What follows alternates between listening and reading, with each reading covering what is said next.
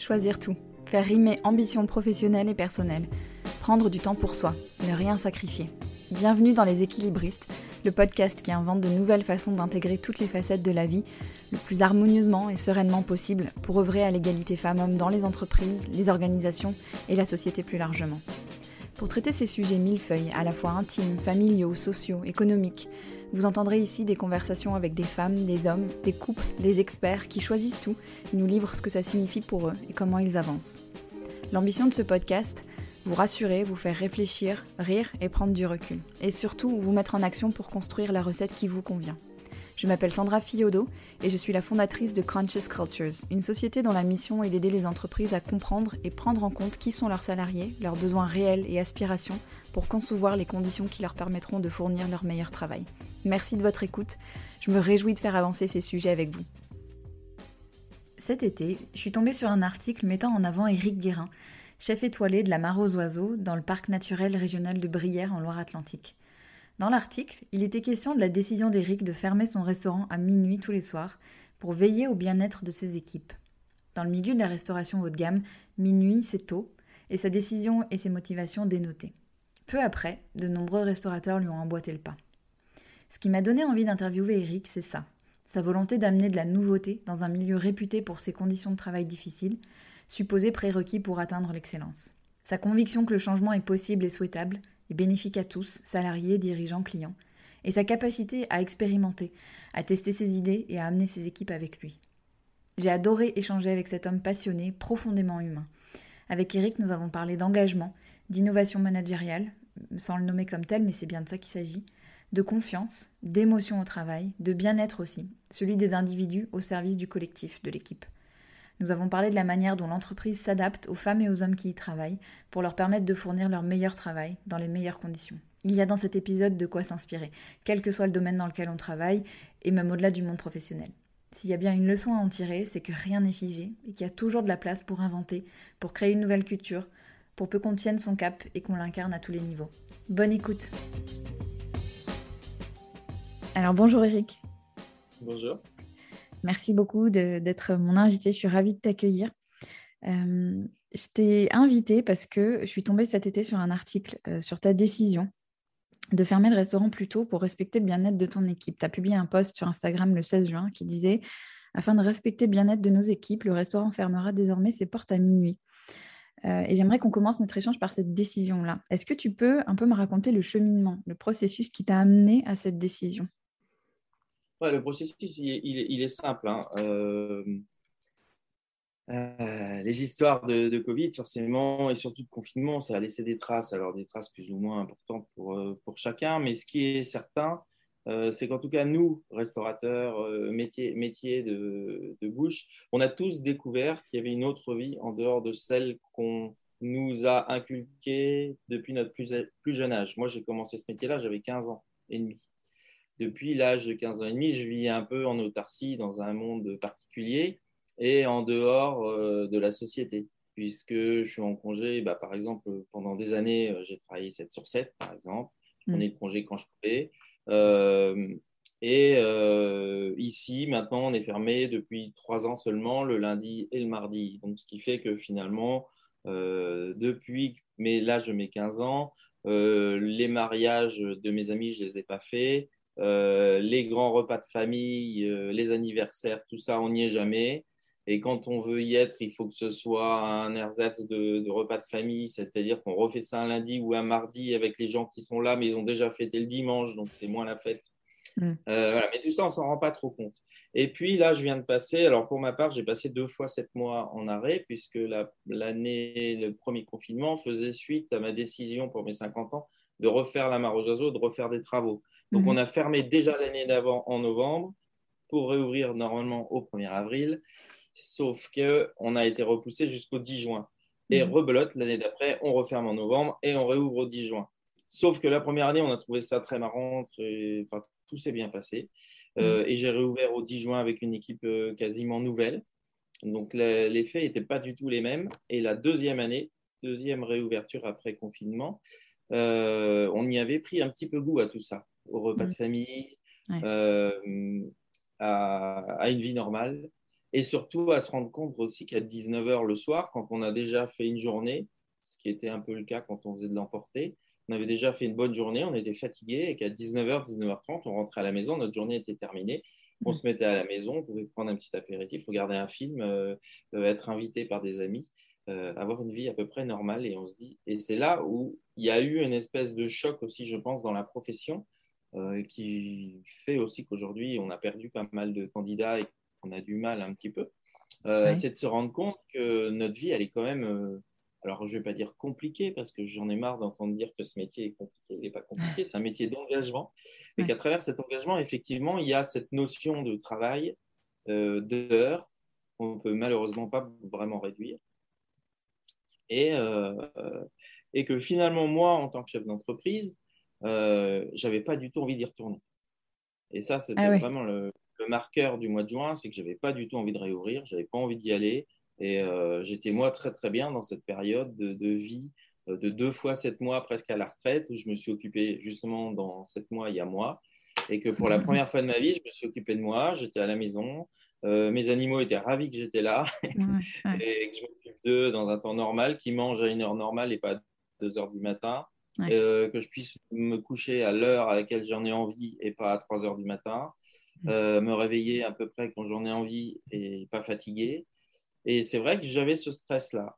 Euh, je me suis rendu compte très très vite que mes jeunes, finalement, qui n'ont pas vécu du tout le confinement comme moi, puisque bon, si on prend vite un, petit peu, si on fait un petit résumé, moi j'ai décidé pendant ce confinement que c'était une chance extraordinaire à 50 ans d'avoir l'occasion de se reconstruire physiquement, intellectuellement, de mm. prendre le temps de réfléchir et d'avoir cette période de 7 mois, ce qui m'était jamais arrivé, euh, pour m'occuper de moi, pour voyager un peu, pour faire des choses euh, voilà, pour moi.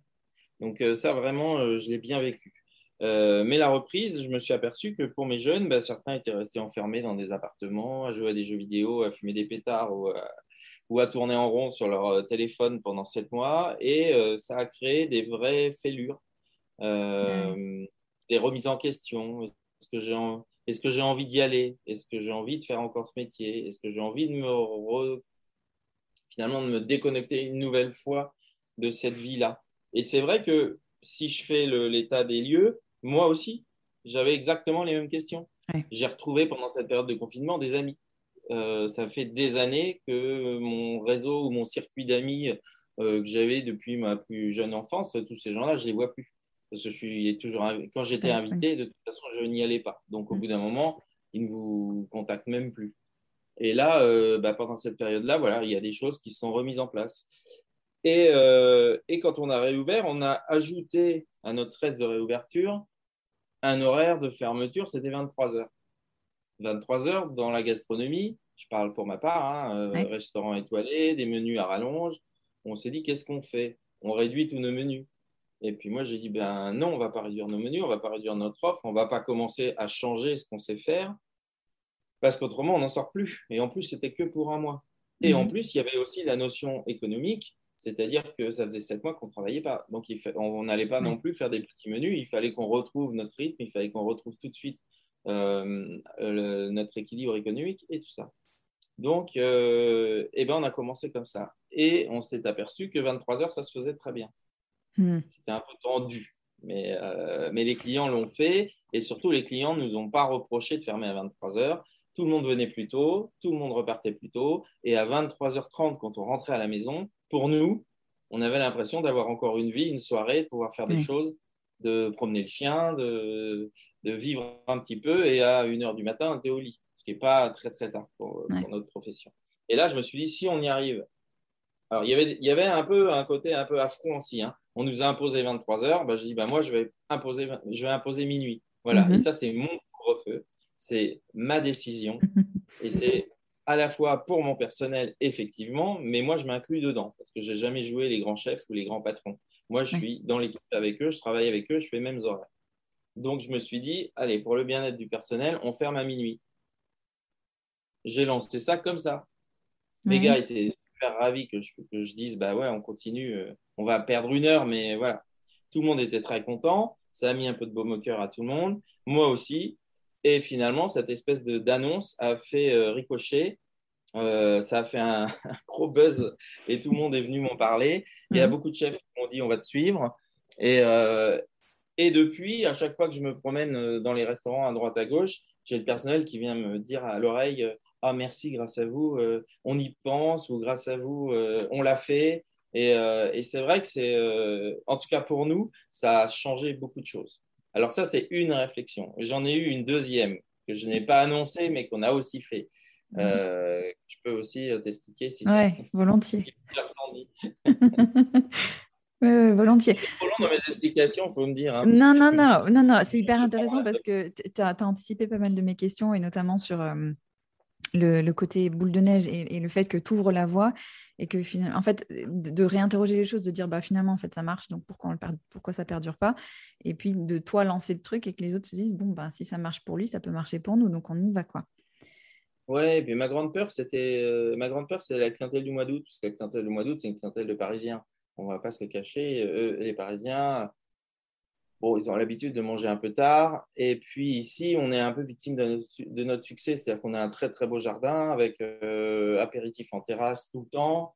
En plus, on vient d'embaucher un, un, petit un barman qui arrive du Plaza. Donc, euh, on avait en plus dans notre idée de créer un poste supplémentaire qui était le bar. Et ce bar, pour nous, c'était l'apéro. Donc, l'apéro, il fallait un temps d'apéro. Mmh. Sauf que si on veut que les gens finissent de bonheur, il faut qu'ils passent à table de bonheur. Donc, ça devenait compliqué euh, dans notre histoire.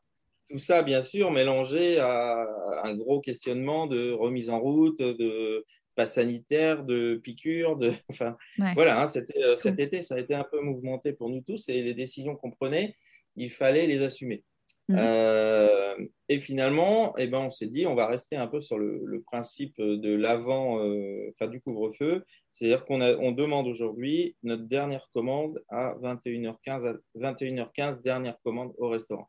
Mhm. C'est-à-dire que les gens, s'ils veulent venir à l'apéritif, euh, profiter du jardin, finalement, on a décalé l'arrivée qui était souvent entre 20h30 et 21h30 à 19h jusqu'à 20h30. Voilà. Mhm. Et ça s'est fait très très bien. On n'a pas eu en fait. Et au plus tard, je crois, on a dû finir un, un, soir ou deux, on finit à minuit et demi, mais, mais pas plus. Et mes, et mes pâtissiers, alors qu'est-ce que ça change? Certains mm. m'ont dit c'est pas grand chose, euh, de toute façon vous faites trop d'heures, de toute façon la restauration. Oui, bien sûr, je l'entends. Euh, il y a des choses qu'on ne peut pas réduire, le temps de les horaires de travail. Euh, les clients, on est obligé d'être là quand, quand, ils sont là. Et je ne peux pas non plus imposer à mes clients de, de rentrer chez eux à 21h. Ils font mm. déjà 30 km minimum pour venir me voir. Mm. On a des menus à 7, 8 plats. Mm. Voilà, il, fallait, il, faut le temps, il faut le temps de tout préparer, il faut le temps que les gens profitent, ils payent un certain prix aussi. C'est pas que pour manger, c'est aussi pour profiter du lieu. Et, tout ça, il fallait le faire. Mais euh, aujourd'hui, on a quand même réglé une chose, c'est-à-dire qu'avant, les gens, il y avait toujours une table ou deux qui arrivait à 9h, 9h30, voire 10h moins le quart, qui passaient au salon l'hiver ou en terrasse l'été, qui prenaient l'apéritif et qui passent à table, il était 10h un quart, voire 10h20 euh, s'ils prennent une dégustation, ça veut dire que pour une table, l'équipe et notamment la pâtisserie pouvaient rester jusqu'à une heure et demie en état d'alerte euh, dans la cuisine. Euh, sachant que l'état d'alerte ne veut pas dire cuisine propre, nettoyée, rangée. je prends ma voiture et je rentre chez moi. loin d'être parti, quoi. Ça voulait dire que voilà, on pouvait finir à 2 heures du matin. Si eux mm. finissent à 2 heures du matin, moi je finis, il est 2h30, voire 3. Aujourd'hui, à minuit un quart, je crois, maximum, l'équipe de pâtisserie, elle a tout rangé, nettoyé sa pâtisserie. Les cuisiniers sont déjà partis. Euh, et, ceux qui restent, en général, c'est la salle, mais ils arrivent un peu plus tard le matin. Et, euh, et ils ne restent pas beaucoup plus longtemps mm. Donc, euh, voilà, on a réglé quand même un truc qui nous permet d'avoir d'avoir en tout cas des heures de sommeil en plus, de rentrer un tout petit peu plus tôt à la maison et, et de se dire qu'il se passe déjà un premier mouvement vers, vers, un, vers autre chose. Vers autre chose. Là, on l'a fait sans douleur. C'est-à-dire qu'on n'a pas, on s'est pas fâché avec les clients, on n'a pas perdu des clients. Euh, il n'y a pas eu de clients qui nous ont dit que finalement ils annulaient leur réservation parce qu'on les on obligeait à venir plus tôt. Euh, non, ça se passe très très bien. Et tu disais, tu as une deuxième réflexion? Ma deuxième réflexion, elle vient sur le week-end. euh, je me suis dit, tant qu'à essayer d'être dans une vie entre guillemets normale, les gens normaux, qu'est-ce qu'ils font? Ils sont au week-end le vendredi soir. Donc le vendredi soir, vous arrivez du boulot, un peu stressé, machin, vous restez à la maison, c'est votre vendredi, chouette, c'est le week-end. On se pose, on va déjà faire un petit repas chez des copains. Euh, on se pose, on prend du temps, euh, on fait une bonne nuit. Le samedi matin, on en profite pour faire les courses, euh, voilà, le marché, un peu de linge, s'occuper des gosses. Et puis, et puis après, le samedi soir, on a une bonne soirée où on peut faire la fête. Le dimanche, on a encore la journée tranquille. Et on, et on stresse à partir du dimanche soir pour reprendre le lundi. Nous, on dit oui, on a deux jours de congé. Alors, bien sûr, j'efface tous les jours les jours fériés, parce que nous, ça n'existe pas. Ça. On ne rajoute mm. pas des jours fériés avec des week-ends à rallonge. Hein. Ça, on n'a pas. Euh, mais bon, nous, on a deux jours, de, deux jours de congé, ce qui est déjà pas mal, consécutif. Mais finalement, deux jours de congé dans la restauration, avec des petits jeunes de 20 ans là, dans nos équipes, euh, ils vont finir le dimanche soir. Quand on dit finir le dimanche soir, chez nous, c'est déjà le lundi matin. Mm. Parce que le dimanche soir, on va finir après minuit. Euh, c'est le dimanche soir, donc c'est un peu festif, c'est notre week-end. Pour vous, c'est votre vendredi soir. Donc, nous, bah, les jeunes, ils sont contents. Donc, ils vont traîner un peu. Ça discute, ça rigole en faisant le nettoyage. Donc, ça traîne un peu plus longtemps. Après, euh, ils vont aller boire un coup tous ensemble. Et puis, finalement, ils vont se coucher à 4 h ou 5 h du matin. Des fois, c'est beaucoup plus. Et ils vont se lever le lundi matin. Ils vont se lever le lundi, il va être 15 h mm. donc déjà, leur journée du lundi, elle est déjà bien amochée. En plus, ils ont un peu la gueule de bois, donc ils sont fatigués, fatigués de la semaine. Euh, là, ils ne sont pas reposés ils se disent lundi soir, c'est notre seule soirée de congé.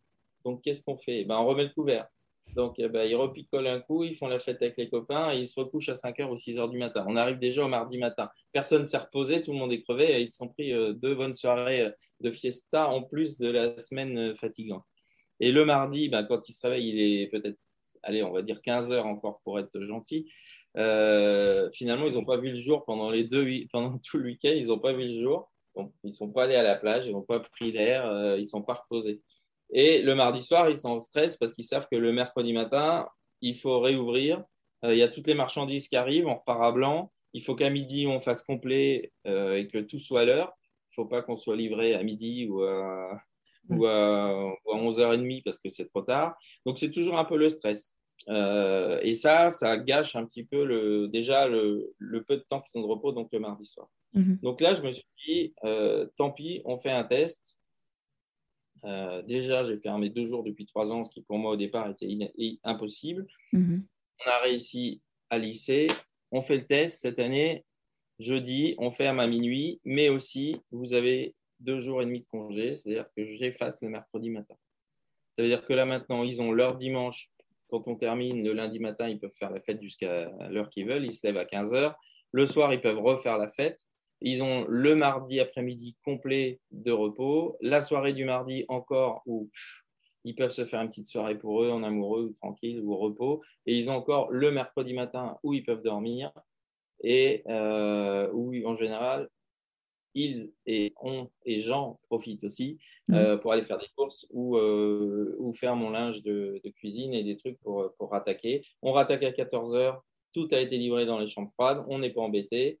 Euh, et, on a toute une après-midi ensemble de mise en place, tranquille, euh, la musique, euh, et, on attaque notre semaine avec le complet du mercredi soir, tranquille. Le petit souci là-dedans, c'était le côté économique, parce que je perdais un service encore de 50 à 60 couverts le mercredi midi. Mais finalement, le bien-être de tous, le fait qu'on soit plus cool, plus avenant, moins fatigué, moins, moins dans le speed, Mhm. On s'est aperçu que bah, on vend mieux, on est plus proche du client. Voilà, il y, a une... y a un truc qui se passe euh, justement dans cette idée de bien-être qui fait que le client est plus à l'aise, il consomme mieux. Et, euh, et finalement, à ce jour, c'est-à-dire à fin septembre, on n'a pas perdu un centime depuis, ou très très peu, quoi, euh, avec un service de 60 en moins tous les mercredis. C'est incroyable. On a réussi à rééquilibrer et à augmenter en fait le ticket moyen parce que les gens bah, se font plus plaisir, parce qu'on est plus présent, parce qu'on est plus souriant, parce qu'on est, on est mm. plus, voilà, plus cool. Et nous, vraiment, en tant que chef d'entreprise, avec toutes ces décisions-là, euh, on se sent beaucoup mieux. Euh, la conclusion de fin de saison, ça a été on vient de se prendre un raz-de-marée parce que l'après-Covid, c'est quand même un raz-de-marée. En plus, cette année, on a eu quand même les stress, effectivement, de la vaccination à ajouter, mmh. Sanitaire, de ne pas savoir si on allait être ouvert cet hiver ou pas. Mmh. Et, et, mine de rien, on a fini tous euh, parce qu'on a fait le point avec eux euh, fin, enfin, début septembre. On a fait des entretiens individuels. Tout le mhm. monde a dit cette saison-ci, elle a été quand même beaucoup plus facile pour tout le monde et on finit moins fatigué. L'année dernière, au mois d'octobre, on était à ramasser à la petite cuillère. Voilà, donc euh, finalement, tout le monde se sent bien. Et c'est vrai que le résultat aussi, c'est que moi, j'avais mon équipe qui est en place aujourd'hui et là depuis deux ans. Dans leur tête, moi, quand je les embauche, je leur demande toujours deux ans de saison. Euh, pour avoir le temps justement de vivre un peu de temps avec eux et qu'ils ne partent pas au bout de six mois.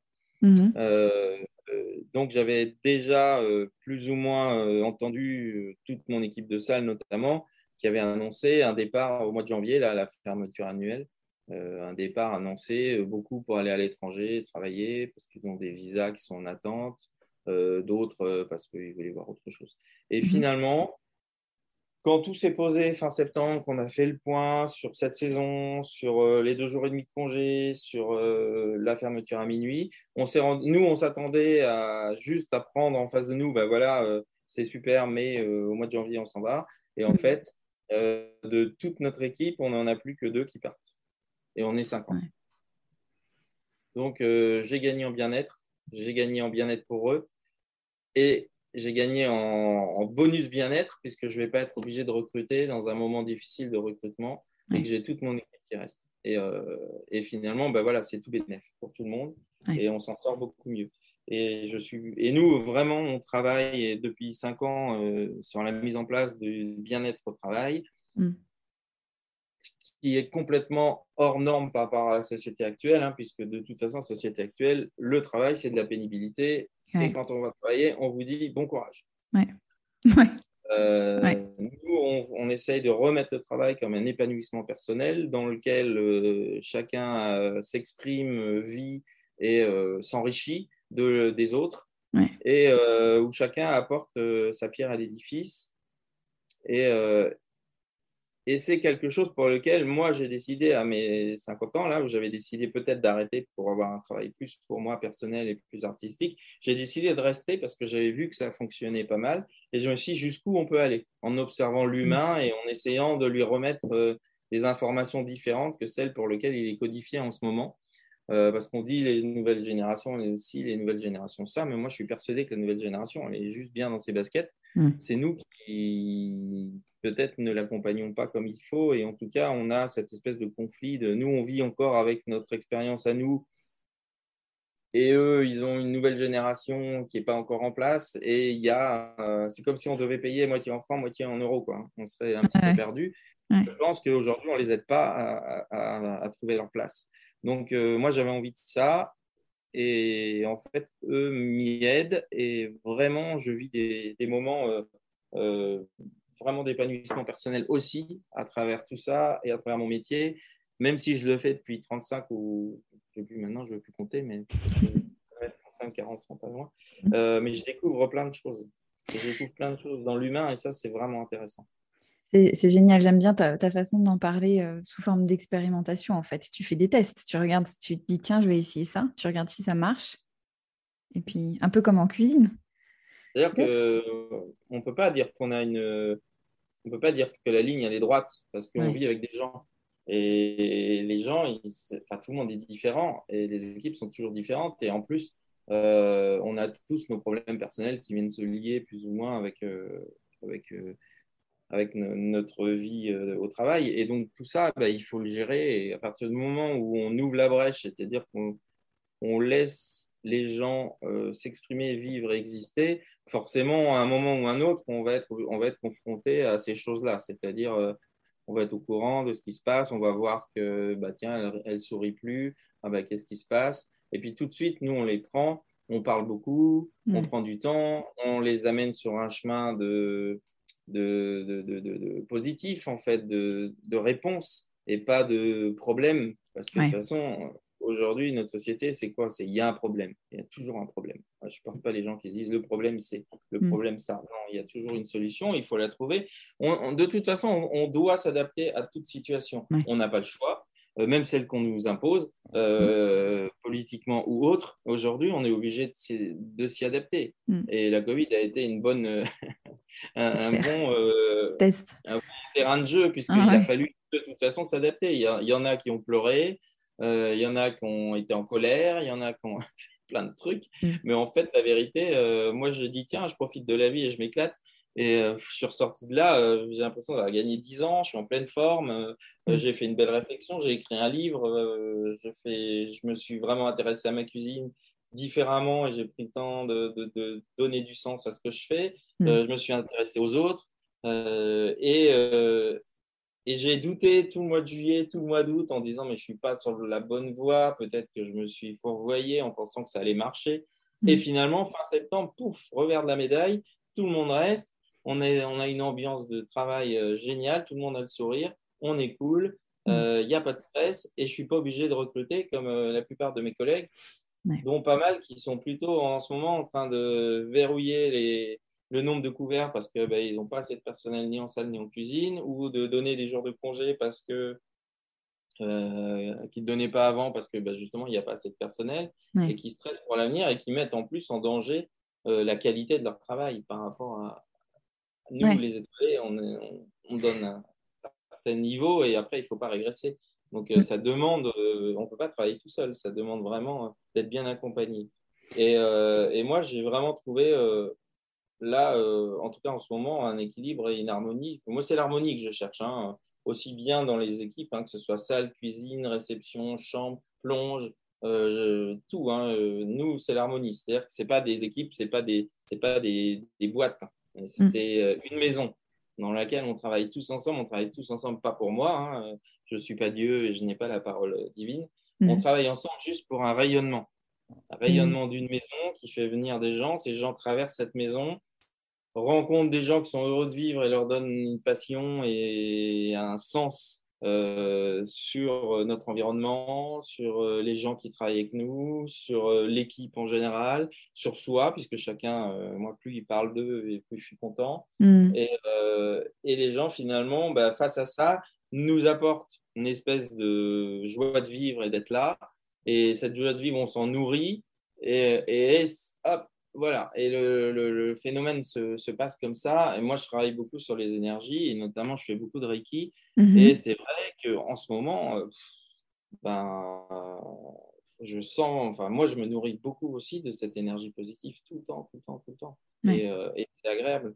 Il n'y a pas de clash, il n'y a pas de prise de tête, il n'y a pas de pleurs, il n'y a, a que du bonheur. Et quand il y en a un qui chute ou qui trébuche, c'est tout de suite les autres vont l'aider. Euh, et ce qui est fort, c'est que un gars de la salle peut aller aider un gars de la cuisine ou vice versa. C'est pas euh, mon clan, ma famille, comme il y a dans beaucoup de restaurants. ça, pour moi, c'est mon plus beau, ma plus belle réussite aujourd'hui, c'est ça, c'est d'en être là, parce que ça me permet justement d'avancer sur le reste. Hmm. Et ça m'intéresse vraiment de revenir un peu sur ton parcours aussi parce que c'est, tout ça c'est pas ce que tu as connu toi. Euh, c'est pas c'est pas des tu l'as inventé parce que euh, je t'ai entendu dans le, programme le podcast programme B euh, qui était hyper intéressant où, ça raconte pour ceux, celles et ceux qui connaissent pas forcément très bien le milieu de la cuisine c'est pas du tout avec ça que tu as été euh, formé. Euh, c'est pas courant en fait dans, dans, le milieu de la cuisine, de la, haute gastronomie, d'avoir ce type d'ambiance de travail, d'avoir ce type de raisonnement. Est-ce que tu peux nous parler de ta formation de, et de comment tu as cheminé toi pour arriver à te dire ça et à te dire j'ai pas envie de reproduire ce que j'ai connu moi? Ouais, alors moi, je veux surtout pas euh, ni juger, ni, ni, appuyer, ni mettre le doigt sur les gens qui travaillent différemment. Hein. Mm-hmm. moi, ce que j'ai créé, bon, c'est un grand mot encore, euh, la façon dont je gère mon équipe, c'est pour mon bien-être avant tout à moi. C'est-à-dire que moi, je ne veux, mhm. pas, euh, je veux pas rentrer chez moi avec mal au ventre le soir. Je ne veux pas revenir le matin avec la honte de voir mes gars parce que je les ai pourris hier. Euh, je veux me regarder dans le miroir, on va sourire et venir ici en sifflotant le matin et en venant à pied et en regardant les petits oiseaux. Donc c'est vraiment un truc à la base un mm. peu idyllique, hein, mais je me suis créé un peu un monde enchanté Et, et, je me suis dit, dans un monde enchanté, il faut, il faut que les gens soient enchantés aussi. Mm. Et, mais c'est vrai que alors c'est pas du tout comme ça que j'ai été formé. Moi, j'ai été mm. formé dans les grandes maisons parisiennes, maisons dans lesquelles le message c'était plus on est dur, plus on va en sortir le meilleur. Mm. Et c'est vrai que c'était pas rare d'être très, très, très, très dur. Euh, d'abord, bon, c'était dur sur les horaires, mais à l'époque, horaire n'existait pas. C'est-à-dire que 35 heures, 43 heures ou autre, ça n'existait pas. On n'avait pas de notion de temps. Euh, on venait travailler euh, le matin si on n'avait pas à être en place, moi, ça m'est arrivé de venir à 7 heures le matin, alors que j'avais fini à 2 heures du matin et je rattaquais à 7 heures. Hmm. Et le soir, on restait jusqu'au bon plaisir de, des équipes dirigeantes qui nous faisaient nettoyer quatre fois la chambre froide, euh, elle était propre, elle était rangée et tout ça. Bah, ah bah tiens, il y a une herbe qui dépasse, on recommence. Et c'était des espèces de. Ça ne servait à rien. C'était juste pour euh, nous mettre tout le temps sous pression, sous pression, sous pression. Et eux, le, le message, c'était vraiment ça. C'était de toute façon, on garde que les meilleurs. Donc, il fallait euh, être tout le temps, on était tout le temps sous pression, sous stress, on ne mangeait pas, on dormait peu. Euh, les jours de congé, bah, je m'en rappelle, c'était le lundi, mais on finissait le lundi à 2h du matin et je rattaquais le mardi à 7h. Donc, euh, je passais ma journée à dormir. Hein. Mm. Je n'avais pas mangé la semaine à part des pommes et du bronzant. mais j'en suis pas mort. Euh, moi, personnellement, quand je suis arrivé dans les grandes maisons parisiennes, j'étais un petit garçon très timide et très sensible et, certainement à l'image des nouvelles générations qui arrivent aujourd'hui. C'est-à-dire que moi, j'arrivais d'un milieu plutôt artistique et je venais là pour ça.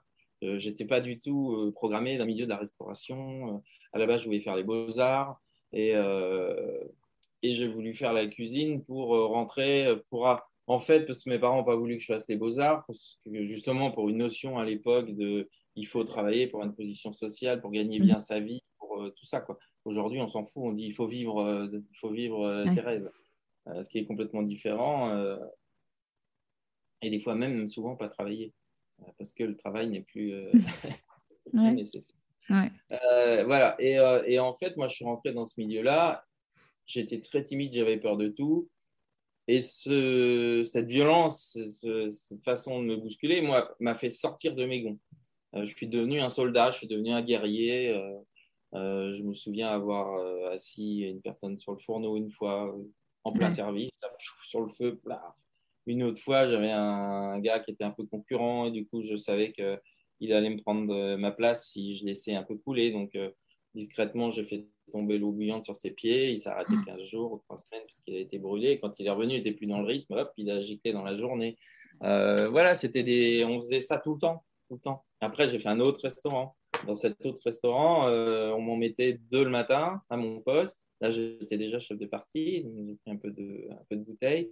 Et le chef m'a appelé quand j'arrivais le matin à 8 heures et dans le bureau. Bon, Eric, je t'en mets deux aujourd'hui. Hein. Tu tapes dessus euh, et on garde le meilleur. Et là, pendant deux jours, bah, boum, boum, je l'ai poussé à fond. Euh, pendant les services, j'étais un peu violent, je l'ai bousculé. Euh, n'étais pas très gentil. Mm. Et euh, effectivement, bah, ceux qui tenaient, euh, hop, on les prenait, on les mettait au poste du poisson qui était déjà plus dur. Mm. Et euh, moi, j'étais toujours aux sauces et aux viandes. J'avais en plus, avec tout ce stress, j'avais contacté un eczéma de contact. Et j'avais les mains en sang tout le temps et je ne pouvais pas, pas toucher de poisson, ni manger de poisson, ni manger de crustacés, ni tous ces trucs-là. Mm-hmm. J'avais une, un gros, gros, une grosse allergie de contact. Je dormais la nuit avec, des, de la cortisone et des, dents, des gants ah en coton pour arriver à tenir, parce qu'à chaque fois que je passais à médecine du travail, ils voulaient me recycler. Et, euh, et, voilà, mais tout ça, c'est les dommages collatéraux d'un stress permanent qu'on vous met. Parce que quand je suis arrivé chez moi ici, mon allergie de contact, elle a disparu. Du jour au lendemain, c'est fini. J'ai plus d'allergie de contact et je suis en train de me bagarrer depuis, depuis 20 ans pour que mon allergie aux crustacés disparaisse. Donc j'en mange un petit peu à chaque fois et de plus en plus quand je vais manger chez les copains euh, dans les restos étoilés. Euh, et aujourd'hui, j'arrive pratiquement à tout manger et à travailler euh, aussi. Oui, à travailler aussi. C'est un autre débat. Oui, non, mais c'est intéressant. c'est un autre débat. Mais, euh, mais voilà un petit peu euh, comment j'ai été formé. Donc, à la dure, effectivement. moi, j'ai toujours été complètement accro de mes chefs. C'est-à-dire que même s'ils étaient un peu méchants, un peu durs, un peu tout ça, ils m'ont toujours fasciné. Je me suis toujours rapproché d'eux. C'est vrai qu'il y a des moments, bah, notamment quand j'ai fait la tour d'argent, voilà, bah, j'en ai bien bavé au début. Au bout de trois mois, j'étais plus vieux de la maison. J'avais 18 ans. Euh, j'étais plus vieux de la maison. Euh, et puis le chef, du jour au lendemain, et je me souviendrai toujours, hein, j'étais allé en pâtisserie. Un après-midi, j'étais resté là pour faire la mise en place. de toute façon, on n'avait pas vraiment de coupure. Et j'étais en train de faire de la mise en place en bas, à l'étage en dessous. Et je regardais par la fenêtre pour regarder la scène. Parce que pour moi, c'était un peu la liberté, c'était la nature. Mm. Et le chef est arrivé dans mon dos et il a cru que j'allais me foutre par la fenêtre. Oh. Et il m'a tout de suite, il m'a pris par l'épaule et il m'a dit eh, déconne pas, Guérin, fais pas le con. Et je pense que ce jour-là, il s'est dit je suis allé un peu loin. Mm. Et à partir de ce moment-là, au contraire, il m'a pris sous son aile. Donc il hurlait sur des mecs, il les faisait craquer, il craquait en plein service, il partait. Bref, on va, va pas rentrer dans les détails hein, parce que mm. c'est quand même des, des forces psychologiques. Quoi. Et, euh, et moi, il, il, se retournait, il me faisait un clin d'œil.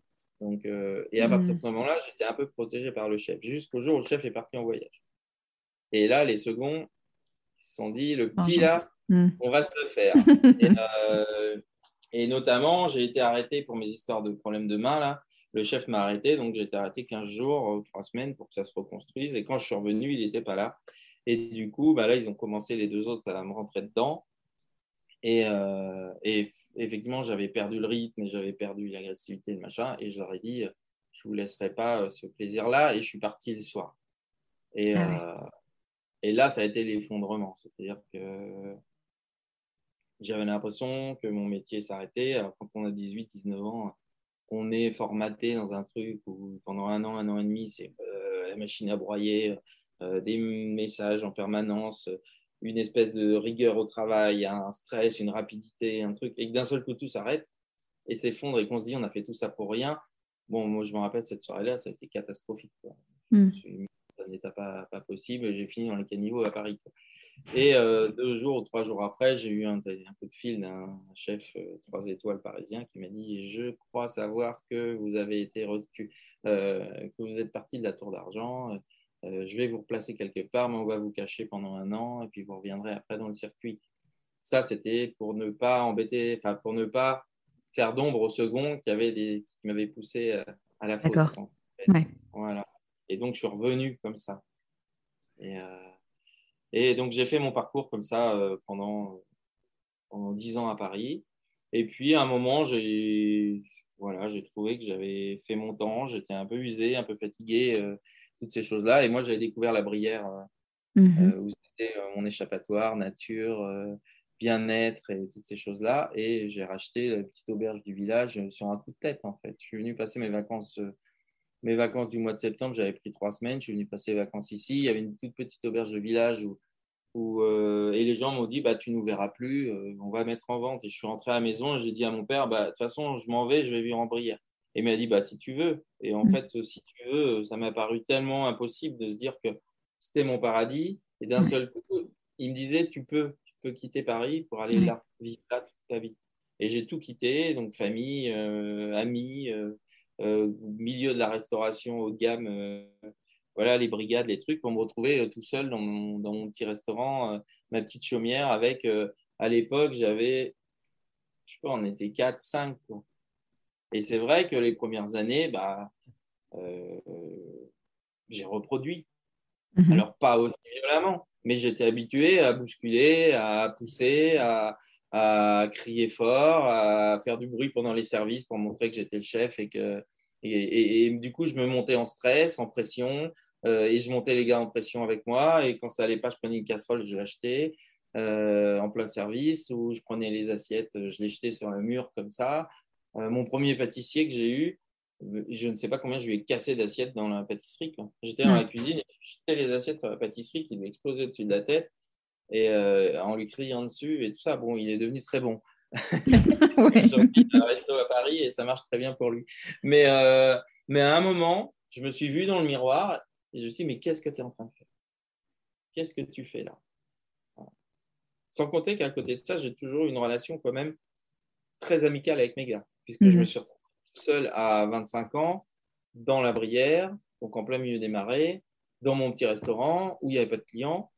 Euh, avec ma petite équipe, on n'était pas beaucoup, on était 5, 6, hein, mais c'est devenu ma famille. Très vite, et mes amis et ma famille. Le Mhm. week-end, on sortait ensemble. Le soir, on jouait aux cartes jusqu'à 8h30, à 20h30 pour attendre les clients. Quand il n'y avait pas de clients, j'ai envoyé chez eux, mais on passait quand même un peu de temps à jouer aux cartes. La mise en place, on l'avait faite. On faisait 10 couverts dans la journée, c'était samedi. Ah La ouais. semaine, on faisait rien. Et, euh, et voilà. Et à un moment, j'ai fait tout l'effet inverse. C'est-à-dire que je me suis dit, mais qu'est-ce que tu fais et, euh, et cette espèce de contraste de je suis sympa à l'extérieur, mais quand je rentre dans ma cuisine, je mets ma veste et je deviens un, un espèce de fou, ce qui Mhm. arrive à beaucoup, beaucoup d'autres chefs que je connais, Mhm. qui sont très sympas et très cool à l'extérieur, mais dès qu'ils rentrent dans leur cuisine, ça devient des monstres. Euh, et ils ont l'impression de faire bien. C'est pas de leur faute, encore une fois. On Mhm. nous a inculqué ça. Ouais, Alors, comme- on nous a inculqué ça aussi. Il faut peut-être faire un peu, un peu d'histoire de, la gastronomie. Aujourd'hui, euh, euh, c'est vrai que je je suis peut-être un des seuls à briser un peu l'omerta sur ce dossier-là. Mais encore une fois, je brise l'omerta, mais je, ne- je ne monte personne du doigt et je Ouais. l'accuse. Euh, notre métier, il y a quelques années, et je ne suis, pas, je suis pas un vieux bonhomme, et pourtant je l'ai vécu, c'était une voie de garage. C'était un métier quand on avait loupé ses études, quand on, avait, quand on sortait de l'armée un peu cabossé, quand on ne trouvait pas sa voie, on partait en cuisine. Et en Mm. cuisine, on était cachés derrière. On était les grouillots. Quoi. On était cachés derrière. On n'avait pas le droit de sortir. Quand je suis rentré à Tour d'Argent, les gars en salle étaient payés au pourcentage. Ils avaient les pourboires. Nous, les Mm. cuisiniers, on était payés au, je ne sais même pas si ça s'appelait SMIC à l'époque, mais au minimum euh, possible. On n'avait pas le droit, on n'avait même pas le droit de parler à un serveur. Ah ouais. Et nous, on était des pestiférés. On était dans la cuisine, on faisait notre boulot, on n'avait pas le droit d'adresser la parole au serveur. Et les serveurs, c'était les rois du monde. Ouais, ce qu'on Et, euh, le chef- euh, ouais. Et le, et le chef, qui était quand même à l'époque, c'était un restaurant trois étoiles, il, dès qu'il rentrait, dans le- il allait voir le, le monsieur Terrail au bureau et il se faisait euh, remonter les oreilles parce que les serveurs avaient dit telle ou telle chose et c'était pas le chef qui avait la loi, c'était les serveurs. Et c'était incroyable ça. Alors dans la cuisine, le chef il faisait régner une espèce de terreur. Euh, et lui, il se faisait terroriser par, par les gens Par de la salle. Mhm. c'était incroyable. Et c'est vrai qu'à l'époque, il fallait des adjudants-chefs parce que tous ces gens qui arrivaient euh, peut-être un peu moins bons à l'école, qui avaient moins d'études, euh, un environnement familial moins cultivé ou des difficultés peut-être à, à- à s'intégrer dans la société, bah, ces gens-là, pour faire de l'excellence, pour faire du 3 étoiles Michelin, pour faire cette espèce de cuisine euh, incroyable, et ben, on leur demandait euh, de poser euh, le truc qui doit faire un centimètre sur un centimètre et de le poser à tel endroit dans l'assiette. Il fallait leur mettre une claque pour qu'ils la posent. quoi. Parce que s'ils ne comprenaient pas autre chose. Donc une fois, deux fois, trois fois, au bout de trois claques, normalement, le gars, il avait compris ou alors il s'en allait. Mm. Il pleurait, il s'en allait.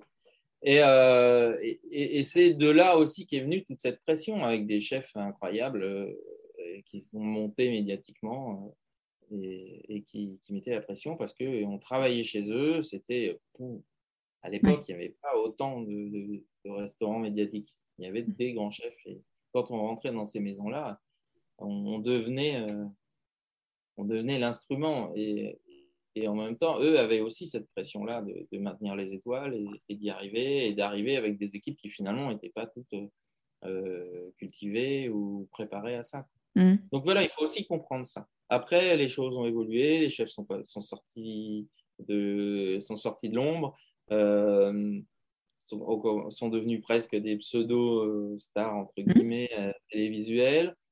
Euh, il s'est passé plein de choses comme ça. Et aujourd'hui, alors ça a encore déjà beaucoup changé depuis. hein. Il y a eu, il y a eu une vague euh, au début de la télé-réalité, là, euh, de gens qui sont venus à nos métiers. Aujourd'hui, c'en est une autre. Mais, aujourd'hui- mais, mais je pense que le, le point commun à tout ça, c'est qu'aujourd'hui, les gens qui viennent à nos métiers sont des gens plus sensibles, euh, des gens qui viennent par choix euh, et qui viennent pour les hommes, souvent, qu'ils rencontrent, Mm. euh, qui les font rêver, euh, qu'ils ont vu à la télé, qui leur parlent de potager, qui leur parlent de nature, qui leur parlent de saisonnalité, d'équipe. Et en fait, ils rentrent dans des maisons où bah, on n'a plus le droit de parler au chef. quoi. Parce que le chef, Ouais. c'est Dieu et on ne lui parle pas. On doit faire ce que on doit faire ce qu'il dit et point final. Et il n'y a pas d'échange, il n'y a pas de. Et le potager, on ne le voit jamais. la nature, on n'en parle plus. Et c'est juste l'assiette blanche et bam Voilà. Et, ça, c'est compliqué, c'est compliqué à gérer parce que parce qu'on en est encore là. Alors effectivement, la parole se libère depuis quelques temps et j'en suis peut-être un peu un micro-acteur, mais je trouve que c'est chouette parce que euh, avec toutes les, petites histoires qui sont sorties depuis 2-3 ans là, mm. euh, ça fait peur aussi aux autres. En tout cas, ça ils se remettent en question, ils réfléchissent différemment et on voit doucement que ça commence à évoluer. Oui, ça, se voit. Tu, tu vois les, des pratiques qui changent. Euh. Depuis deux ans là. Ouais. Mm. depuis deux ans. Parce que nous, on connaît tout en fait. Parce qu'on bosse qu'avec des gens de 20 ans. moi, j'en ai 22 en cuisine.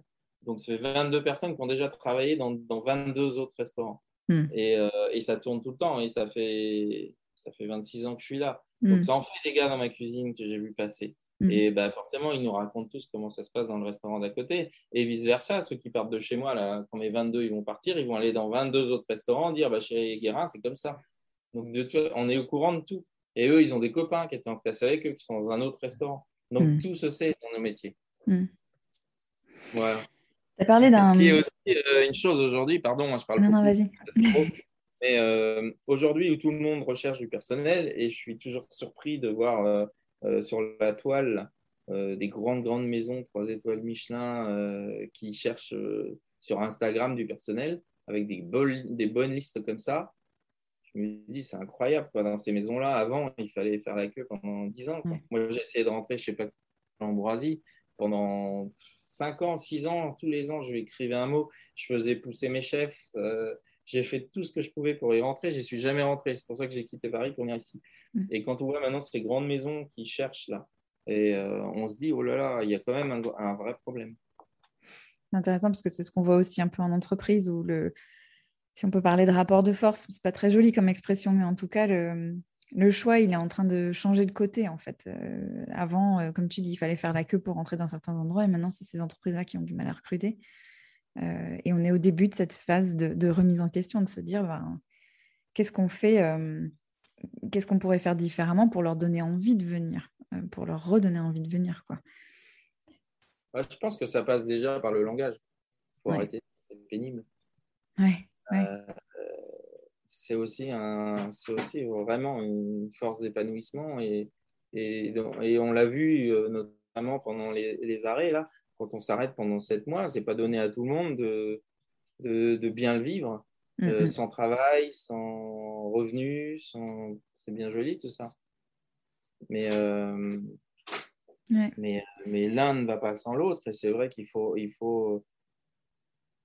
Là, j'entendais le jour une discussion sur les 32 heures, mais on va aller où quoi? Il y a un moment. Euh, effectivement, il faut faire attention, il faut, il faut se respecter, il faut, il faut trouver un, équilibre dans tout ça, mais on ne peut pas non plus faire n'importe quoi. Et quand on le fait, il faut, il faut l'avoir réfléchi avant. Nous, on nous, a mis, on nous a mis dans les 35 heures, on n'a jamais formé personne pour faire 35 heures. Hmm. Les dirigeants, on ne nous a jamais dit comment on allait réussir à faire 35 heures dans nos métiers. Euh, comment vous faites? Vous dites aux clients de foutre le camp ou d'arriver avec un créneau horaire comme ça et puis on fait entrée plat dessert. Euh, c'est impossible de faire 35 heures. Moi, j'essaye de trouver des solutions là pour aller plus loin encore. Mais je pense que je suis arrivé à un moment où je ne peux, plus, euh, je peux plus faire autre chose. Euh, je discutais il y a quelques temps avec Hugo Rollinger qui me dit on va essayer de mettre en place la double équipe, équipe du matin, équipe du soir. Mm donc, j'ai réfléchi, euh, je, contacte mes conseillers, je dis comment on peut faire pour mettre la double équipe en place? Mais euh, double équipe en place, ça veut dire qu'aujourd'hui, on est 50. Si je mets une double équipe en place, on passe à 100. 100 personnes, c'est énorme. je ne vois pas comment je peux euh, économiquement et, et, même intellectuellement, parce que moi, je veux connaître tous mes gars, avoir leurs petites histoires. Bon, là, on est en train de monter un petit voyage ensemble. Là, bon, bah, déjà, il faut que j'en emmène entre 35 et 40 euh, sur les 50. Euh, bah, c'est énorme. Si mm. demain on est 100, euh, tout ça, ça va devenir une espèce de machine. Mm. qui, va, qui va payer les 50 employés que j'ai en plus bah, Je ne sais pas. Les clients ne peuvent pas payer plus. Et, et en plus, bah, moi, du coup, pour faire ça, bah, ça veut dire qu'il faudrait que je joue en 7-7 de nouveau. Mais si moi, je ne suis pas là pendant deux jours, je vais entendre dire que je ne suis, pas, je suis pas derrière mes fourneaux. pendant ces deux jours-là, ça va être la guéguerre. Ça va de nouveau remettre des guerres d'équipe. Bah, ce n'est pas, pas mon équipe, c'est l'équipe d'avant. Et on est reparti dans un truc qui casse totalement l'équilibre et l'harmonie. Euh, c'est pas faisable. C'est pas faisable. Ouais. Aujourd'hui, c'est pas faisable. Mais tu es en recherche, quoi. Tu, tu, continues de chercher comment. Euh, ah, mais en permanence. Donc, tout le temps, ouais. Ça se sent, ouais. Et j'aimerais bien qu'on parle de.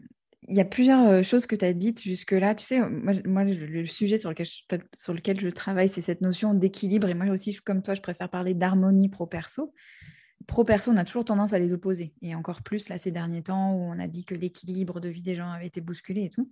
Euh, dans tout ce que tu dis là, moi, je vois pas de distinction entre le pro et le perso. Je vois des amitiés au travail. Je, mmh. vois, je t'entends dire, euh, euh, moi, plus les gars me parlent d'eux, plus j'en sais sur eux et sur leur univers et sur voilà, ce qui les intéresse, plus ça me réjouit et plus ça nourrit le travail. Est-ce que tu peux me parler un peu de... Enfin, ça veut dire quoi pour toi, l'équilibre pro-perso? Ça a un sens, cette expression? Ça a un sens. Euh, c'est là où je dis, moi, je pense que ce métier-là, c'est pas un métier de pénibilité, mais c'est un métier d'engagement. Mhm. C'est-à-dire qu'à partir du moment où on décide de faire nos métiers, de la restauration, mais comme je pense peut-être un métier d'infirmière ou, mhm. pompier ou boulanger, enfin je ne sais pas, hein. c'est des métiers où, finalement le pro et le perso se mélangent. Mhm. Euh, moi, je suis bien obligé de faire vivre aux gens qui vivent avec moi euh, dans le privé ma vie de cuisinier, puisque de toute mm. façon, je suis en congé le lundi, le mardi, le mercredi matin maintenant. Mm. Euh, pendant des années, j'étais en 7-7. Et quand je suis en congé, bah là, par exemple, euh, lundi et mardi ben, et mercredi, je vais sur le salon Serbotel pour. voilà, parce que je me suis engagé auprès des jeunes en difficulté pour être là à leur côté. bah forcément, la personne qui vit avec moi, si elle vient pas avec moi, ben, on ne se mm. voit pas du week-end. Et, euh, et, le pro et le perso dans ce métier-là, il est un peu, euh, il est un peu, euh, un peu galvaudé parce qu'en fait, on, est tout le temps dans cette espèce de, de, mélange pro et perso. Et comme on vit en plus un peu en autarcie, c'est vrai que le week-end, ben, on est avec qui? On est avec les gars les gars qui, pas souvent avec nos gars. Moi, je vois les miens, ils, ils, sont tous les week-ends ensemble.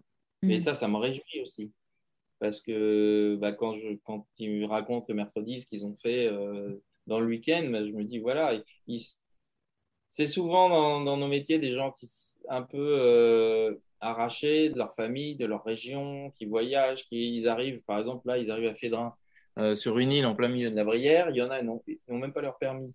ils sont complètement écorchés là. Et, et le fait qu'ils bah, se trouvent des amis, une famille, et qui vivent des, moments euh, tous ensemble. Je trouve ça génial. Mm. Là, en ce moment, leur gros truc, c'est euh, ils se créent des, ils s'organisent des week-ends gastronomiques. Donc, ils partent à 4-5, ils vont à l'autre bout de la France, ils vont manger chez un chef qui les fait rêver, ils reviennent. Bah, ils nous racontent, donc ils font rêver tout le monde. Mm. Et je trouve, ça, je trouve ça assez génial, ce truc-là, mm. parce que c'est des gamins qui tout seuls l'auraient jamais fait. Et puis il y en a un, hop, qui est fil conducteur, qui va apporter quelque chose. Et c'est vrai que dans mon recrutement, je fais beaucoup attention à ça aussi. Euh, j'ai beaucoup de gens déjà qui viennent me voir parce que ce sont des gens qui ont bossé par le métier mm. et qui viennent me voir en disant bah, il n'y a que vous. Aujourd'hui, j'arrête ce métier ou je viens bosser chez vous. Mm. Euh, voilà, donc euh, bah, déjà, ils arrivent avec un bagage, un ailleurs, une autre expérience. Et puis, j'ai aussi des gens, bah, j'en ai un là, il a fait le tour d'Europe en vélo, il a arrêté de travailler pendant deux ans. Il arrive là, il veut se remettre à la cuisine, il me dit bah, euh, voilà, je ne sais pas comment faire, euh, mais je viens vous voir parce que vous avez l'air d'avoir une autre ouverture d'esprit. Bon, bah, il arrive, il est un peu plus âgé que les autres, il a un vécu, forcément, il est moins bon en cuisine. Donc, au début, bah, tout le monde se met un peu euh, pourquoi il est là, le regarde un peu bizarre. Et moi, je sais très bien ce qui va se passer. Mhm. là, on en est, ça fait deux ans qu'il est chez moi. bah, ça devient, un, ça devient un, fil conducteur de quelque chose que le gamin, il n'a pas peur. Il n'a pas peur de voyager, il n'a pas peur de bouger. Il est, euh, s'il a fait le tour de le tour d'Europe en vélo tout seul avec son sac à dos, c'est que là-haut, euh, voilà, hein, il est courageux et puis euh, il n'a pas peur de les mettre sur la table. Et du coup, bah, il les entraîne à faire plein de choses. Et puis, il leur apporte ses connaissances, ses, ses réflexions. C'est quelqu'un aussi qui a un intellect complètement différent que le petit gamin du village qui n'est jamais parti d'ici et, et, et, qui vient là à pied. Ou, et, et, je pense que ça, c'est vraiment important, comme de mélanger les, de mélanger les populations, euh, euh, les nationalités, euh, comme de mélanger les femmes, mmh. la, la, population LGBT. tout ça, c'est chaque personne apporte apporte une petite étincelle qui, en s'allumant, devient une belle guirlande lumineuse. Mm. Et on veut tout le temps, tout le temps, tout le temps. Et encore là, on m'a fait faire, je sais plus, hier avant-hier, une interview justement là-dessus, sur ces sujets-là. Et je trouve ça dommage parce que j'entends dire qu'il faut ouvrir les métiers de la restauration aux, LGBT. Il faut ouvrir la métier de la restauration aux black, blanc, beurre, euh, jaune, vert, tout ce qu'on veut là. Maintenant, on ne sait plus trop comment on doit appeler ça. Mais tout est ouvert. Allons-y. Au contraire, moi, chez moi, j'ai tout. J'ai toutes les couleurs, tous les, tous les mm. sens, tous les... Mm. Voilà, et, et, toute personne qui rentre chez moi, euh, moi j'ai une petite en salle qui cartonne et que tout le monde adore, euh, c'était mon ancienne plongeuse. Mm. Et un jour, elle m'a dit, j'aimerais bien aller en salle avec une petite voix discrète comme ça. Et on lui a dit, euh, ben, c'est Félix qui a dû faire ça, mon directeur, il lui a dit, ben, si tu veux, on fait un essai au petit déjeuner. Puis elle a fait quelques petits déjeuners. Puis après, après la fin de l'année, elle a dit oh, bah, J'aimerais bien, ça m'a plu, j'aimerais bien en faire un peu plus. Et on lui a dit bah, Écoute, on va, donner, on va essayer ensemble. Et puis mm. maintenant, les chefs de euh, ça, fait, euh, ça fait deux ans qu'elle est en salle. Tout le monde l'adore. C'est un rayon de soleil. Et cette jeune fille, elle serait rentrée ailleurs. Déjà, elle avait du mal à trouver du travail parce qu'elle avait une vie un peu compliquée. Et, elle serait ailleurs. Aujourd'hui, je ne sais même pas où elle serait. Et chez nous, elle est toute épanouie, elle est toute mignonne, et, toute souriante. Et, tout le monde l'adore. Voilà, et ça, c'est beau. Et c'est ça nos métiers aussi. Ouais, il y a beaucoup dans ce que tu dis. Déjà, j'adore, j'ai lu des, plein de tes posts sur Instagram et tout. Tu parles de tes piafs, je trouve ça joli comme tout. Euh, ton équipe, c'est tes piafs. Ouais. Et, euh, bah, oui, oui. Ouais. Moi, j'aime bien les oiseaux alors. Forcément, forcément euh, je ne vais pas les appeler mes enfants, mes bébés, mes, c'est mes petits piafs. on est tous à aux oiseaux, donc on est tous un peu des piafs. Ouais. Mais ce que, ce, qui, ce que je trouve beau dans, dans ce que tu incarnes, c'est euh, c'est que tu crées de, la place pour les émotions. Parce que les émotions, euh, dans un restaurant, on s'attend à les vivre en tant que, que client. On vient pour ça, on vient pour, euh, mm. pour vivre des émotions. Mais de plus en plus, on parle des émotions dans l'entreprise. Et ben, ton restaurant, c'est une entreprise. Comment tu créer petit à petit cet environnement où les émotions sont les bienvenues, où, peut, où, tu vois, où tu dis on peut avoir des discussions, on peut euh, exprimer les choses, même avec une toute petite voix, dire bah, j'ai envie d'essayer ça, et puis, euh, ou, exprimer ce qui va, ce qui ne va pas. Comment tu crées cette, euh, cette culture-là? Alors c'est vrai que ça fait un petit moment là, vraiment, dans mon discours, c'est ce que je dis. quand on me demande ce que je fais, je dis bah, y a, y a, c'est un métier c'est un métier où on travaille beaucoup la technique. Mm. Et euh, on travaille beaucoup la technique, on n'apprend pas l'émotionnel. Et certains chefs sont que techniques et d'autres sont techniques avec une émotion et d'autres sont vraiment dans l'émotion. Moi, je suis beaucoup dans l'émotion et je me sers de la technique au service de l'émotion. Et aujourd'hui, je me rends compte que ce que je transmets, c'est d'émotionnel. Et mm. vraiment, euh, et ça, c'est un truc je ne sais pas si ça se fait beaucoup euh, dans nos métiers, d'essayer toujours de les toucher euh, sur le, côté affectif et personnel, dans tout mm. ce qu'ils font. Quand ils posent, dès qu'ils posent un truc sur la posture, sur euh, le geste, sur, sur ce qu'ils pensent à ce moment-là. On a mis en place depuis quelques années un truc que j'aime bien remettre en place, c'est-à-dire ça s'appelle euh, la volonté collective est positive. C'est-à-dire que si tout le monde pense collectif et euh, en collectif une volonté positive, l'énergie qui s'en dégage, elle est super positive. Donc nous, on va plus loin parce qu'on appelle ça l'amour. Euh, mmh. l'amour en cuisine, on n'en parle jamais. Hein. C'est un mot un peu tabou. ça, c'est un truc de PD. Quoi, hein. On ne mmh. va pas en parler. Hein. voilà. Nous, moi, je leur dis, l'amour, c'est l'ingrédient secret, de la cuisine. Pourquoi Alors, quand je parle de la cuisine, ça englobe tout le monde. Hein. C'est la maison, hein. encore une fois. Je ne parle pas en tant que cuisinier, hein. je parle en tant que, que hôtelier, restaurateur, euh, euh, responsable d'une petite famille, et, on travaille tous ensemble. Et j'inclus aussi les clients, parce que c'est important aussi. Et ça, le respect du client vis-à-vis de mes équipes, c'est la seule chose qui me met en colère. Mm. Quand ils sont irrespectueux, je les fous dehors. Mm. Et je n'ai pas peur de le faire. Euh, mm. Voilà. On en a de moins en moins. Il y en a eu, on en a foutu quatre dehors cet été. Et, euh, et ça, c'est important. C'est-à-dire qu'on ramène toujours les choses dans un discours qui est transparent et qui, moi, le mien, est toujours dans l'émotion. D'ailleurs, sur mes réseaux sociaux, je fais exprès de, je fais exprès de lancer, euh, d'utiliser de, des mots qui ne sont pas les mots utilisés par les chefs en cuisine. De, bah, pourquoi tous les dimanches matins, je fais mon Sunday Time où j'explique un peu euh, l'idée d'un plat. Euh, mais, mais, alors au début, je le faisais un peu de manière romancée. Maintenant, c'est carrément, des fois, c'est plutôt sur le thème de la poésie. Mm. Euh, mais voilà, parce que dans ma tête, c'est ça qui se passe. Mm. Je me, je me, fais mes fables de La Fontaine, en fait, mes, mes, mes choses comme ça. J'observe la vie, j'observe la nature, j'observe les gens qui m'entourent. Je suis riche d'une émotion de ce qui s'est passé dans ma semaine, dans ma journée, ma nuit, euh, mes amours, euh, mes choses comme ça, et toutes ces petites choses-là, les rencontres, les, les autres, c'est-à-dire, mais aujourd'hui, on a créé énormément de contacts sur le terrain avec les producteurs, eh ben, où ils en sont, qu'est-ce qu'ils vivent, euh, qu'est-ce qui se passe dans la terre, qu'est-ce qui se passe dans leur production, et tout ça, ça fait un, ça fait un espèce de, de, de, de tourbillon d'informations émotionnelles, qui ne sont pas des informations techniques, mm. et, ces, informations-là, je les transmets. C'est-à-dire que chacun, avec sa place dans la maison, va transmettre.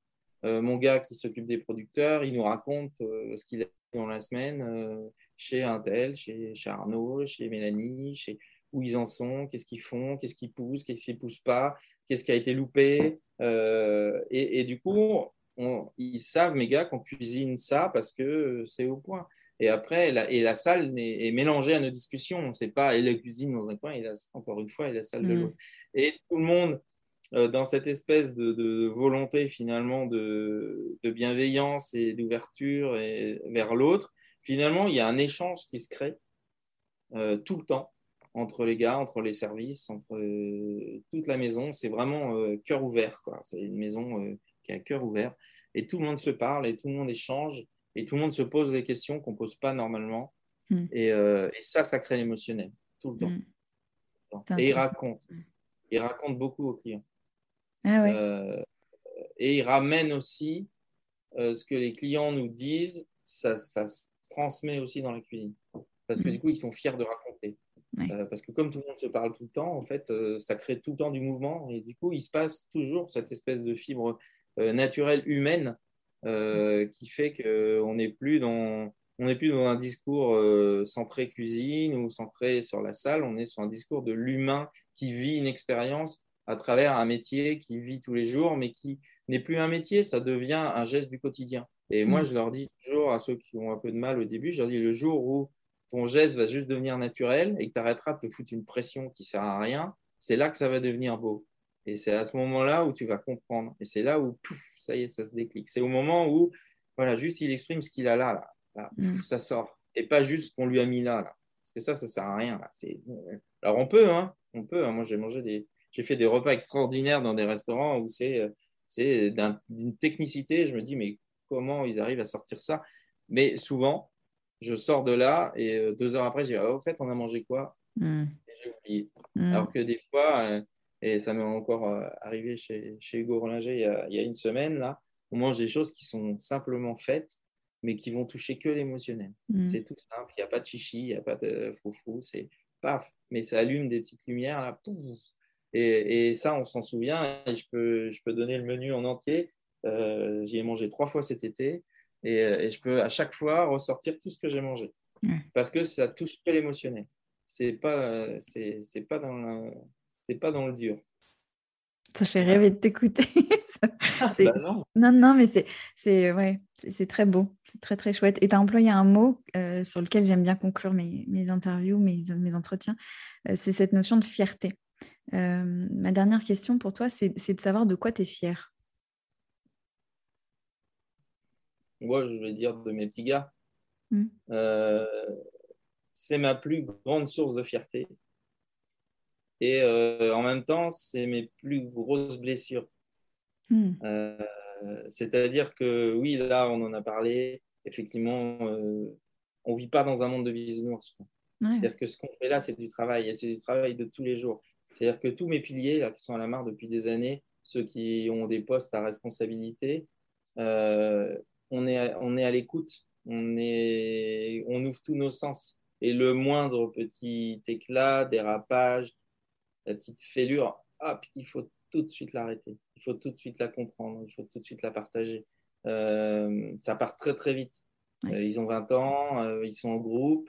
Si on loupe un truc, on peut avoir des, blessures énormes. ça m'est arrivé encore cet été hein, de passer à côté des gens qui, bossent pour moi depuis des années, et puis d'un seul coup, boum, j'ai pas vu un truc venir, et puis je me prends un gros scud là. Et, euh, euh, euh, et, qui remet tout en question, et je me dis, mais est-ce que j'ai bien fait? Est-ce que j'ai loupé un truc? Est-ce que tout ce que je fais, c'est en fait, c'est juste de l'ego mal placé, alors que je veux pas en avoir? Voilà, et en fait, ça, c'était les plus grosses claques que je me prends. Mais c'est aussi ma plus grande fierté, mes plus grandes joies. C'est-à-dire que quand je vois qu'il y a un trou dans l'aura, mais hop, il est bouché parce que tout le monde vient le boucher pour me, me, réconforter et me dire mais non. Euh, et souvent, les messages, ils arrivent très très vite derrière quand il y a une blessure. Mais non, ce que vous faites, c'est chouette, mais nous, on vous suit, mais on est là, mais oui, vous avez raison, mais c'est génial et tout. Et, euh, et, voilà, là, c'est ma plus grande fierté, c'est ça. Et mm. ma plus grande fierté aussi, c'est de me rendre compte qu'un client qui vient au restaurant, il vient pour manger, et que chez nous, on me parle de tout. La cuisine, c'est presque, euh, c'est presque évident. Les gens ils diront, ah, on a bien mangé. Mais ils vont me parler pendant deux heures de, de, un tel qui les a servis, qui est trop mm. mignonne, euh, de, de l'autre, qui est de tout l'ensemble du personnel qui est venu à table. Euh, de la musique, de la décoration, de, toute cette harmonie qu'on a essayé de mettre en place euh, et, qui fait que ça fonctionne et qui fait qu'on n'est pas juste un restaurant, on est, on est encore une fois une maison, une maison dans un lieu, j'ai choisi, ce qui n'est pas donné à tout le monde de, à 25 mm. ans de tout quitter sans filiation, de s'installer quelque part. c'est un lieu que j'ai construit avec rien du tout, j'avais pas d'argent. Je suis parti dans une petite chaumière, on était quatre. Euh, j'avais des, j'avais de la tomate au sol et, des vieilles chaises en paille. Et aujourd'hui, j'ai une maison euh, extraordinaire à mon image, euh, qui a grandi avec moi. J'ai grandi avec elle. On est un peu, pour l'instant, dissociable, malgré que le chemin aujourd'hui m'indique la direction de il va falloir, parce que je ne veux pas mourir dans ma maison. Mmh. Et, et, dans ce chemin-là, la transmission est importante. Mmh. Et il va falloir que je trouve quelqu'un qui la fasse vivre de la même manière que moi ou différemment, mais qu'il la fasse vivre en tout cas. Et, euh, et, tout ça, c'est cette fierté-là, c'est de regarder en arrière et de se dire tout ce que j'ai fait aujourd'hui, tout ce que je suis aujourd'hui, je le dois à mes équipes. Parce que, parce que moi, je suis arrivé ici tout seul, euh, sans rêve, euh, sans direction professionnelle. Juste, j'avais envie de vivre en Brière. Et 26 mmh. ans après, j'ai une baraque, on est 50. On fait euh, aujourd'hui 120 euh, à 130 couverts jour tous les jours, quoi qu'il arrive.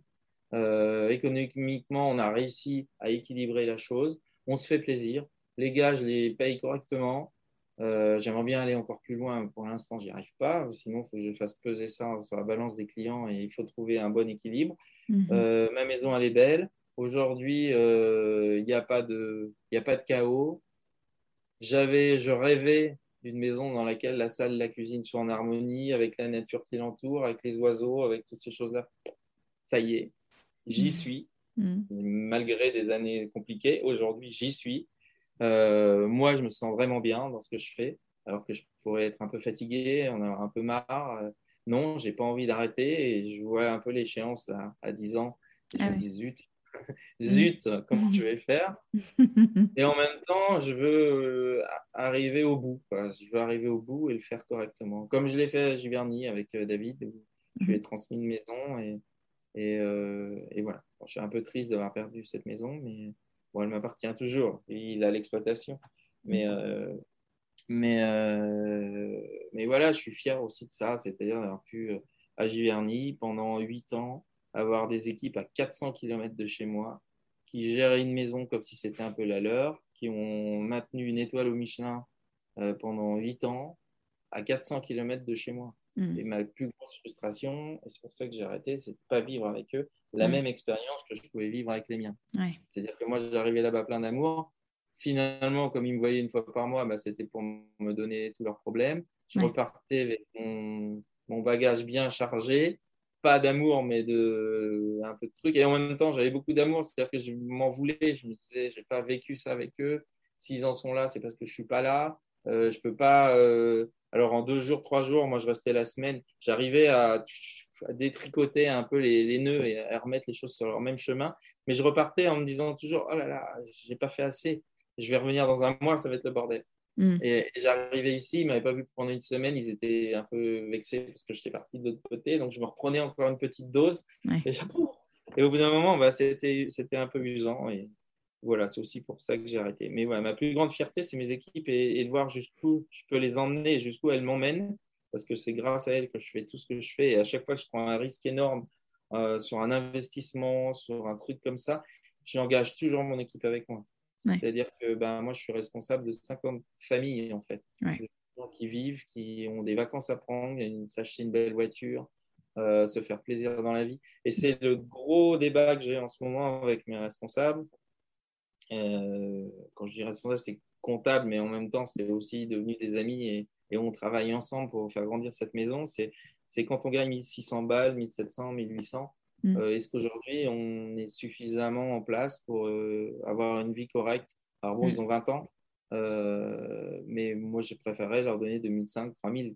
Mm, aujourd'hui, ils n'y arrivent pas, mais demain, il faut qu'on y arrive. Sans pour autant que ce soit non plus, que ce soit non plus le, client qui paye une fortune et qu'on trouve le, bon truc. Aujourd'hui, il y a des questions qui se posent. Je vois passer plein de messages. Pour l'instant, on est un peu à côté et dans les choux, mais mais, euh, mais on va peut-être y arriver un jour, à, remodeler ce métier-là. Mais c'est un métier qu'on a aussi laissé, euh, on a laissé se dépatouiller depuis des années, tout seul. Euh, c'était parce que c'était aussi dans l'ombre, parce que c'est les chefs. Et, Ouais, mais je vois plein de parallèles entre ce que tu décris sur, euh, tu vois, cette idée euh, très, très profondément ancrée que l'excellence ne s'obtient que dans la douleur, que dans le fait de faire souffrir les gens et tout. Ça me fait penser à la médecine, ça me fait penser à la danse classique euh, de haut niveau. Enfin, c'est tout, c'est comme tu dis, des métiers d'engagement aussi, mais où ben, tu as choisi ça, donc ça fait partie du deal, tu es censé en baver. ouais, c'est ça. Et, si tu n'en baves pas, c'est qu'il y a un truc bizarre, quoi. C'est que tu n'es peut-être pas allé au bout de. Mais c'est pour ça que c'est si intéressant de t'entendre parler de la manière dont une décision à la fois, tu arrives à, euh, à, bouger les curseurs, à, tester des choses. C'est comme ça que les révolutions se font aussi. C'est pas avec des grands. Ouais, et l'important, c'est la vérité. C'est d'être sincère et euh, de respecter ses engagements et quand tu respectes tes engagements, que tu es sincère et que tu vas au bout de ce que tu as dit, si mm. eux font un pas de côté, tu peux les remettre dans le droit chemin. Ils vont pas te dire, ouais, non, mais tu as vu ce que tu as dit ou ce que tu as fait, toi. Euh, et en fait, ça, ça remet aussi les pendules à l'heure.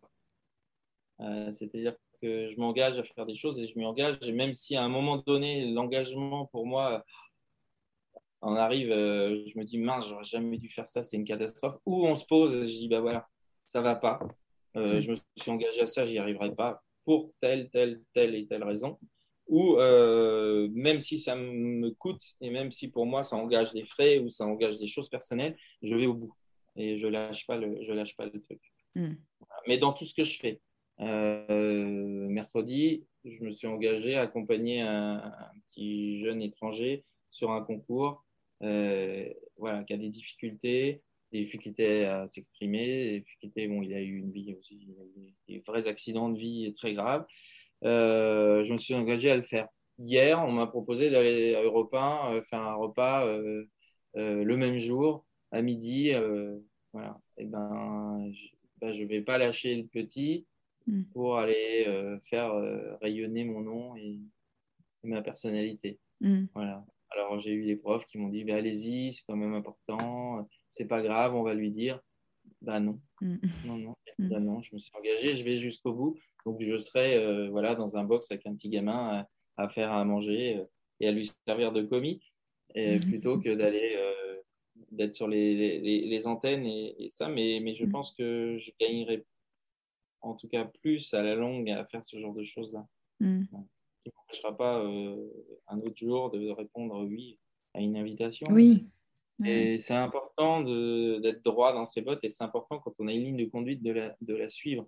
Et dans les moments les plus difficiles, dans les moments où on doute complètement, où tout le monde s'effondre, on se dit tous, bah, euh, on va pas y arriver, on va pas s'en sortir, on n'a que des ennuis parce que ça arrive beaucoup aussi. Hein. Mm. Euh, moi, ce que je, je dis tout, toujours à tout le monde, là, quand je dis tout le monde, c'est toujours un peu mes piliers autour de moi. Là. Je mm-hmm. leur dis, écoutez, on a une ligne de conduite, on ne lâche pas, on mm. y va, on continue, on y croit et, euh, et on y va. Et, euh, et en général, on s'en sort toujours. des solutions. toujours. C'est 26 ans qu'on est là. 26 mhm. ans qu'on grandit, 26 ans qu'on respire et 26 ans qu'on prend de plus en plus de plaisir dans l'humain et dans le partage. Et vraiment, euh, ça, c'est ouais, ouais, ça, c'est une grande fierté. D'arriver à emmener à chaque fois des équipes nouvelles, toujours dans le même chemin. Toujours. Et les clients me disent toujours, vous changez les équipes, on a l'impression que c'est pourtant toujours les mêmes. C'est mm. toujours le même sourire, la même gentillesse, la même décontraction et professionnalisme. Euh, et, c'est vrai que ça, c'est un truc. Voilà, j'entends beaucoup de mes collègues parler de leur personnel. Voilà. Et quand on me dit euh, la nouvelle génération, euh, mm. et qui a la vraie conscience, nous ou eux? Ouais. Qui est en conscience? Je ne sais pas. En tout mm. cas, là où ils en sont et là où on en est aujourd'hui, c'est notre héritage. Hein. Mm. Faut pas, si on peut changer les choses et si on peut euh, voilà, apporter un peu de positif et apporter de, l'optimisme, c'est important. C'est important parce qu'ils en ont besoin. Et quand, on leur, fait confiance, ils nous font confiance et ils nous, et ils nous, ils nous trahissent pas. Pas plus que nous, on peut trahir euh, les gens qu'on aime. Ouais. C'est une super belle conclusion. Merci beaucoup, Eric. C'était un régal d'échanger avec toi. Merci. Merci beaucoup et puis à, bientôt. Avec plaisir. Un grand merci à Eric d'ouvrir la voie et de montrer les possibles et pour son généreux témoignage. Sa démarche m'a beaucoup fait penser à la manière dont on avance en design thinking, en posant une situation à résoudre et en se demandant comment pourrions-nous, puis en testant tout de suite les solutions identifiées. N'hésitez pas à venir partager vos retours, témoignages et expériences sur le site www.leséquilibristes.com ou sur les réseaux sociaux, LinkedIn, sur mon profil personnel, Sandra Fiodo, ou sur Instagram, sur le profil des équilibristes. Merci pour votre fidélité, chers auditeurs et auditrices, et bienvenue à celles et ceux qui ont découvert le podcast il y a peu. Mon métier, c'est d'accompagner les entreprises à comprendre leurs salariés, à créer les conditions qui leur permettent de bien travailler. Pour suivre les aventures de Conscious Cultures, l'entreprise que j'ai créée, rendez-vous sur le site www.conscious, c o n s c i o u s du 6 cultures c u l t u e. À très bientôt.